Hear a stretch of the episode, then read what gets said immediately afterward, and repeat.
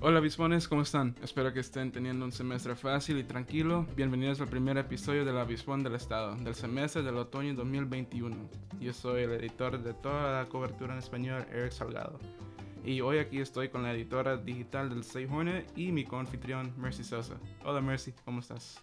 Estoy muy bien, Eric. Feliz de estar de regreso al campus en persona y como coanfitrión en este podcast. ¿Y tú cómo estás? Estoy bien, gracias. Hoy vamos a hablar sobre cinco artículos que publicamos en la página del State Hornet. Estos artículos hablan sobre COVID-19 en el campus, el primer partido del fútbol americano en casa, controversia en un departamento y cambios de parte de la facultad. Esta es nuestra primera historia. El martes 14 de septiembre, el vicepresidente de Asuntos Estudiantiles, Ed Mills, anunció por correo electrónico que Sac State le va a negar acceso al campus a 4.306 estudiantes, después que fallaron al certificar su estado de vacunación en la fecha límite. Los estudiantes que no se certifiquen antes del lunes 27 de septiembre se les dará de baja administrativamente los cursos presenciales. Los estudiantes pueden certificar su estado de vacunación para el COVID en su Patient Portal.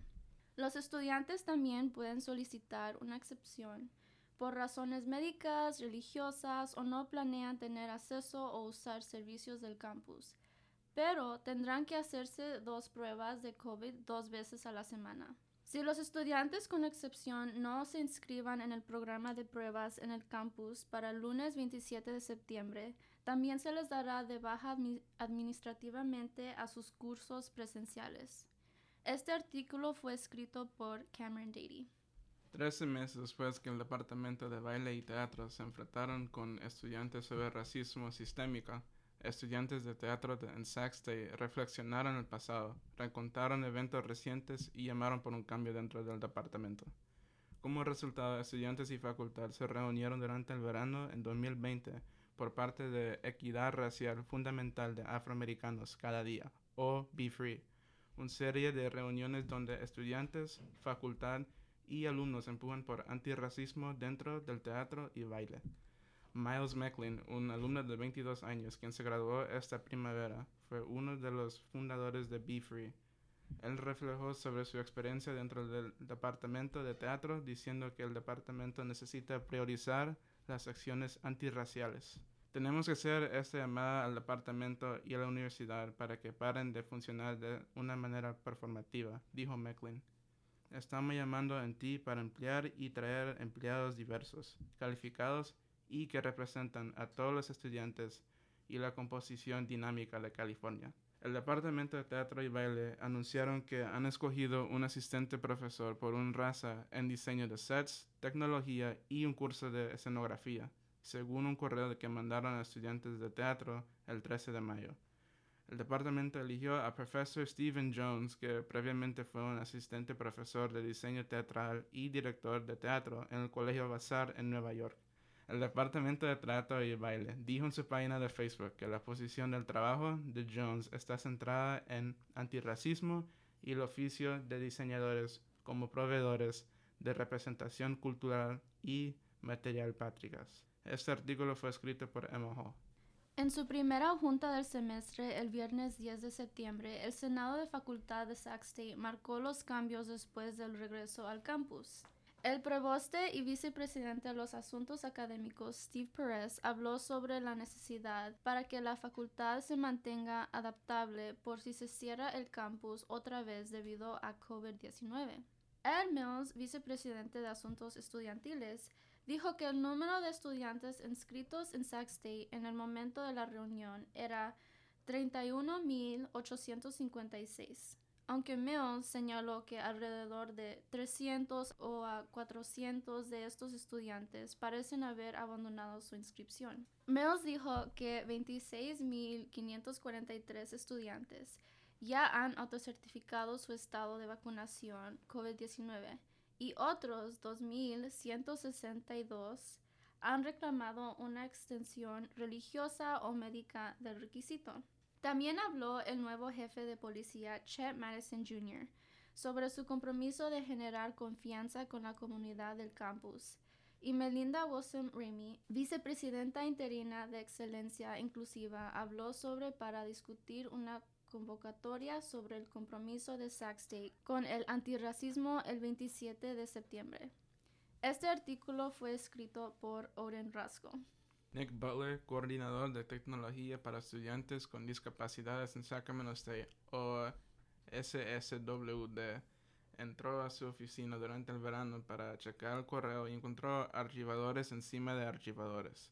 Lo hizo claro a todos que tirarán todos los lapiceros, papeles y folders porque SSWD iban a hacer una transición grande de todo papel a todo en línea y ya no necesitando papeles, registros, materiales de oficina y archivadores.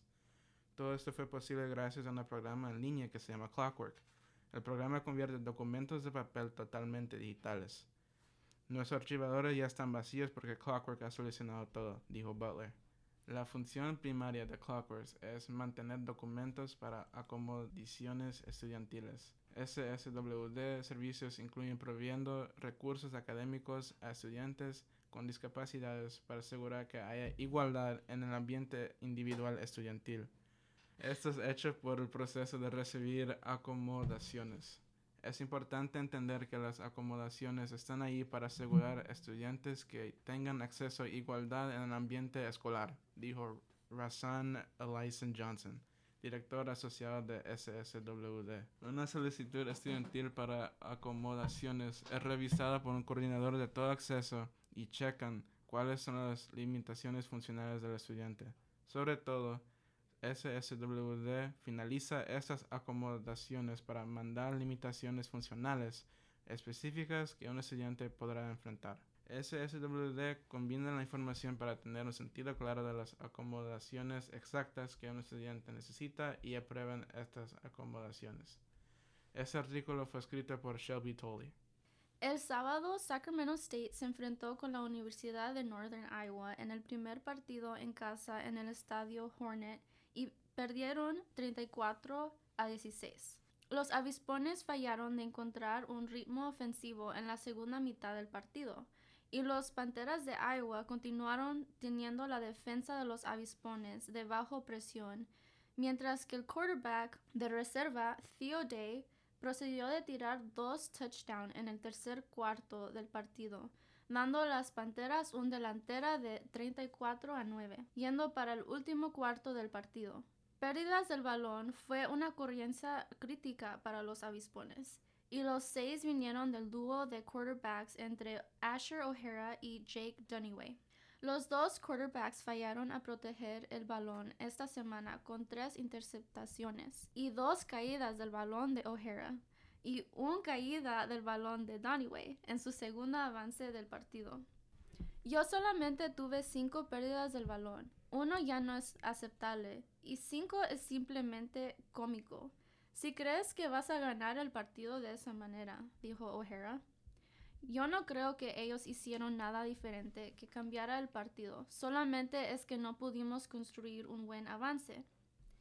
Sac State intentó pelear en regreso durante el último cuarto del partido, mientras que la línea ofensiva empezó de unir, creando el único touchdown del partido de una corrida de 11 yardas de Elijah Dodson. Esas fueron todas las noticias de la semana. Muchas gracias a mi coanfitriona Mercy por haber reportado las noticias conmigo hoy. Muchas gracias por escuchar este episodio de El Avispón del Estado. Nos vemos en la próxima. Hasta luego. Hasta luego.